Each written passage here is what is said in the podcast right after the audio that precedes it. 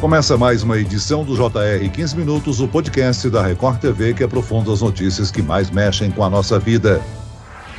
E as temperaturas devem despencar nas próximas horas no sul e no sudeste do país. Mais de um mês antes do começo do inverno, o frio chega com força. Temperaturas baixas em boa parte do país essa semana. Há chance de geada em São Paulo e Paraná e até neve em pontos das serras da região sul. A chegada dessa massa de ar frio é algo comum para essa época do ano? Quais serão as áreas mais afetadas do país? E quanto tempo vai durar essa queda de temperatura? Eu converso agora com a meteorologista do Instituto Climatempo, Maria Clara Sasaki. Bem-vinda, Maria Clara. Oi, Celso. Muito obrigada de novo pelo convite. É sempre um prazer estar aqui. E quem nos acompanha nesse bate-papo é a repórter da Record TV, Mariana Bispo. Mari, a promessa é de que será um período de frio, frio intenso, não? Oi, Celso. Oi, Clara. Exatamente, viu? É um prazer estar aqui com você no podcast novamente. Essa não é a primeira onda de frio deste ano, mas sem dúvida é a mais forte até aqui. A estimativa, Celso, é que a gente tenha uma onda de frio a cada cada 15 dias, com destaque para a metade sul do país. E já foi possível aproveitar né, a neve nas serras gaúchas e catarinenses, só para ter uma ideia, por volta das 10 horas da manhã, a mínima na cidade de Morro da Igreja, em Santa Catarina, chegou a menos 2 graus, com sensação térmica de menos 12. É muito frio. E é importante ficar atento, principalmente quem está nessa região, né, na região sul do país. A Defesa Civil Nacional emitiu, inclusive, um alerta de atenção para toda a região por causa da alta probabilidade de destelhamento de estruturas mais precárias, queda de árvores e postes e também a interrupção do fornecimento de energia por causa da intensa ventania prevista para a região sul. Evitar sair de casa durante tempestades e rajadas de ventos também é muito importante. Como a gente sabe, o frio intenso também está atingindo a maioria das áreas de São Paulo, sul de Minas Gerais, Triângulo Mineiro. Aqui na capital paulista, esse frio chegou no fim da tarde desta terça-feira, com mínima de 10 graus, máxima de apenas 19. E na quarta-feira, a temperatura vai cair ainda mais, mínima de 5, máxima de apenas 15. É bom, então, né, tirar o casaco mais grosso do armário e, quem sabe, providenciar um gorro e luvas também, né? É importante se proteger, Mari.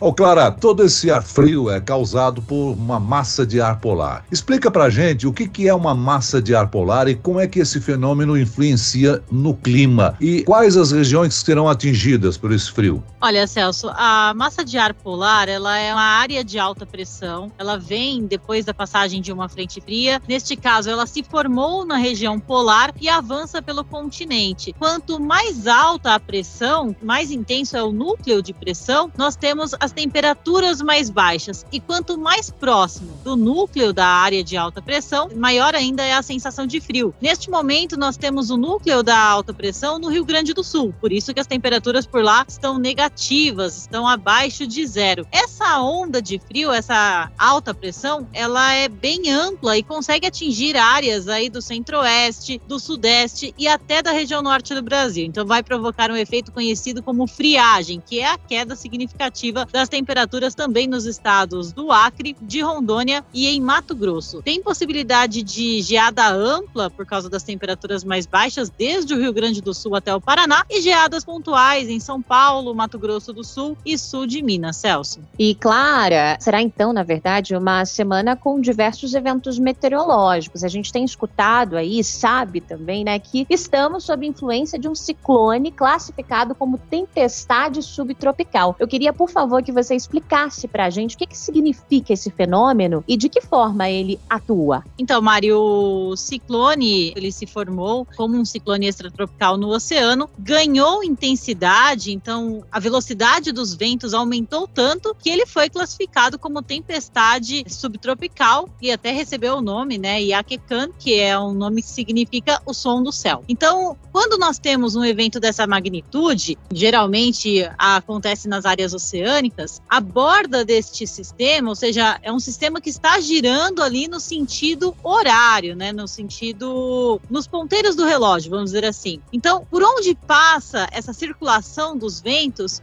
é que nós temos a influência das rajadas de vento. Então, na borda do sistema que a gente fala, né, que imagine um relógio girando no sentido horário. Então, o contorno do relógio, a parte mais externa do relógio, seria a borda desse ciclone. Onde estamos agora neste momento? O ciclone posicionado no oceano e a borda dele passando bem perto do continente na região sul. Então, nós temos áreas ali do Rio Grande do Sul já influenciadas e áreas também do leste de Santa Catarina influenciadas por essas fortes rajadas de vento. No núcleo do ciclone é que nós temos a maior intensidade das rajadas de vento. Então, rajadas de vento de 120 km por hora devem ser registradas no oceano. Nas áreas costeiras, ali do Rio Grande do Sul e de Santa Catarina, nós temos um vento um pouquinho mais lento, mas ainda assim com alto risco de transtornos, um vento ainda muito perigoso, acima de 110, 115 km por hora, pegando aí faixas do leste do Rio Grande do Sul e também de Santa Catarina. E esse fenômeno ele deve atuar ao longo dos próximos dias, até pelo menos a quinta-feira, viu, Mari? Clara, a Defesa Civil emitiu um alerta de tempo severo. Significa o quê? Rajadas de ventos fortes acima de 100 km por hora, é isso? Exatamente, Celso. Aqui no estado de São Paulo, o ciclone ele vai chegar muito enfraquecido, já bem afastado no oceano, mas ainda tem condições para gerar rajadas de vento de moderada a forte intensidade, que vão aí de 60 até 100 km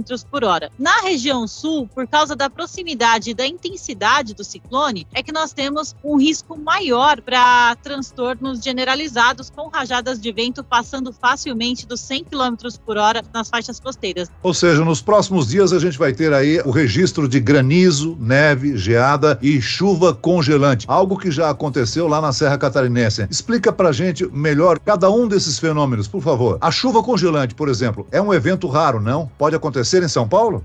Não, olha, acontece principalmente na região sul do Brasil. Aqui em São Paulo é muito baixa a possibilidade para ocorrência desse fenômeno, porque existe uma combinação de fatores que são necessários para a ocorrência desse tipo de fenômeno, né? São as precipitações que a gente chama de precipitações invernais, que acontecem geralmente no inverno, mas ainda estamos no outono, porque essa massa de ar frio ela acabou antecipando um pouquinho o inverno, chegou aqui durante o outono, mas as precipitações ainda são conhecidas como precipitações invernais. Então, para que aconteça uma chuva congelada, é necessária a combinação do ar frio com nuvens de chuva. Como nós temos no oceano o ciclone subtropical, deixando muitas nuvens carregadas na faixa leste do estado, muita nebulosidade. E no continente, entre o Rio Grande do Sul e a Argentina, temos a massa de ar polar. Então, a combinação desses dois fatores é que favorece aí a ocorrência dessas precipitações. No caso da chuva congelada, imagine que temos uma nuvem e dessa nuvem sai chuva, cai a chuva em forma líquida, só que ela encontra no meio do caminho uma atmosfera muito resfriada e essas gotinhas de chuva congelam no meio do caminho. Quando chega na superfície, ela já está congelada, então vem em forma de grânulos, né? Uma chuva bem granulada, assim, ela até quica quando chega no chão. Essa é a chuva congelada. A neve, ela ocorre de forma semelhante, só que os floquinhos de neve, eles já saem da nuvem em forma de floquinhos de neve. Durante todo o percurso dele, a atmosfera está resfriada. Então ele vai chegar na superfície em forma de floquinhos de neve, aqueles floquinhos que a gente conhece bem. Agora, o granizo, Celso, o granizo é uma condição diferente. Se forma dentro da nuvem, a nuvem é composta por gelo, ele sai da nuvem em forma de pedras de gelo e chega na superfície em forma de pedras de gelo. Ele sai da nuvem com uma dimensão tão grande que não dá tempo de descongelar ao longo da atmosfera, uma atmosfera que já está resfriada. Então, as pedrinhas de granizo acabam chegando na superfície em forma de pedras de gelo que são bem maiores do que a chuva congelante. Agora, a geada, Celso, é um fenômeno que não tem nada a ver com esses que a gente falou agora. A geada, ela precisa somente do ar frio, nada de vento, uma noite de céu aberto. E o que, que acontece na geada? A geada é quando o ar ele passa do estado gasoso, né, do estado do ar, direto para o estado do gelo, é a sublimação, e se forma na superfície superfície das plantas, em áreas mais frias. Então é, é comum, assim, geralmente em campos bem abertos, a gente verificar a ocorrência de geada e que é muito danosa para a agricultura, especialmente aí falando em agricultura sensíveis, Celso. Clara, você falou um pouco sobre a antecipação dessa massa de ar polar. Então vamos falar do inverno, né? Que está previsto para chegar ao país no dia 21 de junho. Mas esse ano parece que essa estação então chegou um mês antes. Qual a expectativa da gente para o próximo inverno? Será que vai ser mais intenso? Será que o que a gente está vivendo agora, essa onda de frio intensa, é um aviso do que a gente pode esperar da próxima estação do ano? Não tem muita relação assim, não é porque agora nós estamos com essa forte massa de ar polar que o inverno todo vai ser assim, com temperaturas abaixo de 10 graus no centro e sul do país. Não tem relação direta esse fenômeno com o cenário do inverno. Mas, por outro lado, nós temos ainda condições que deixam a atmosfera resfriada durante os meses do inverno. Nós temos a ocorrência do fenômeno Laninha, que estava atuando também no inverno do ano passado. Então, a expectativa é que os próximos meses tenham um cenário muito parecido com o que tivemos no ano passado, ou seja, fortes ondas de frio com picos bastante acentuados, que é o caso dessa onda de frio agora. Então, as ondas de frio que ocorrerem no inverno, elas terão essa amplitude, poderão alcançar aí áreas do Brasil central, poderão alcançar também áreas do norte e nordeste, do norte principalmente, provocando o fenômeno friagem, e elas têm uma curta duração desse pico mais intenso, muito semelhante com o que vai acontecer agora. O que, que eu quero dizer com isso? Eu quero dizer que, apesar da onda de frio durar aí uma semana, o pico de temperatura baixa, ele dura no máximo três dias, que é o que acontece hoje. Nós temos hoje o início da onda de frio, já com neve, com geada em vários pontos da região sul do país, mas até quarta-feira a temperatura já sobe de novo, ainda fica abaixo da média, mas não é um frio tão intenso,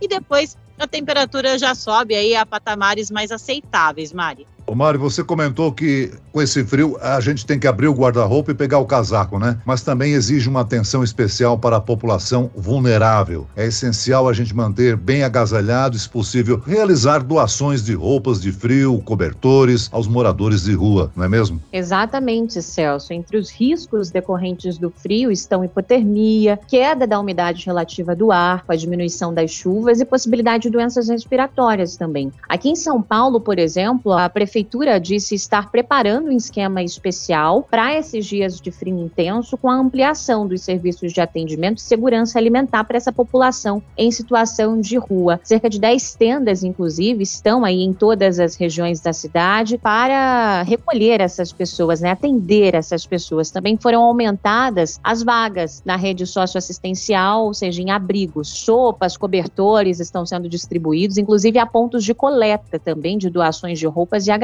de frio nas estações de metrô, trem, nos terminais de ônibus e unidades também do Poupa Tempo. Fica a dica, né, para quem é daqui de São Paulo e quer ajudar essa população em situação de rua, muito importante a gente tomar essa atitude. Quem está em outros estados, vale pesquisar, né, Celso, a melhor maneira de ajudar a quem tanto está precisando nesse momento. Vai vir frio e a gente precisa se agasalhar. Tem gente que não tem, infelizmente, ao que recorrer, né? A Clara falou aí sobre o efeito da geada na produção, nas culturas agrícolas, né? Com certeza a gente vai ter brevemente uma alta na inflação provocada pela geada que atinge a cultura de hortaliças, legumes, não é mesmo, Clara? Olha, é isso mesmo, Celso. Infelizmente, se por um lado o frio traz lá para os turistas o prazer de ver neve, o prazer de aproveitar aí a temperatura mais baixa, por outro lado afeta também diretamente aos produtores agrícolas que ficam muito preocupados preocupados quando tem a previsão de um evento severo como esse que vai provocar geadas abrangentes. A geada é muito danosa para a planta porque ela queima a folha, né? Então, muitas plantas acabam morrendo, principalmente como é o caso de hortaliças. Perde-se a produção quando existe a ocorrência de geada em áreas de hortifruti e isso deve acontecer agora nos próximos dias. E temos também a, a ocorrência de geada em áreas de feijão. Também é uma cultura bem vulnerável à ocorrência da geada porque é uma uma planta mais rasteira, está mais próxima à superfície. Então, os produtores, eles já têm um certo cuidado com relação à previsão. Eles já têm as medidas necessárias para que as plantas não sintam o efeito tão drástico da ocorrência desse evento, né, da geada. O café é essencial, né? Uma xícara de café quente é essencial para combater essas baixas temperaturas. Há risco da plantação de café ser atingida pela geada? Olha, Celso, tem sim previsão de geada nas áreas produtoras de café, só que não é uma geada forte o suficiente para provocar danos às regiões cafeeiras, né? Então, áreas produtoras de arábica, principalmente no norte do estado do Paraná, na região da Mogiana, em São Paulo, e na região sul de Minas, o valor da temperatura mínima fica em torno de 4 graus. E essa não é uma geada severa que acaba danificando a planta. O problema da produção do café é quando o valor de temperatura mínima fica muito perto de zero grau e por vários dias seguidos. Isso que acaba danificando a produção, a plantação de café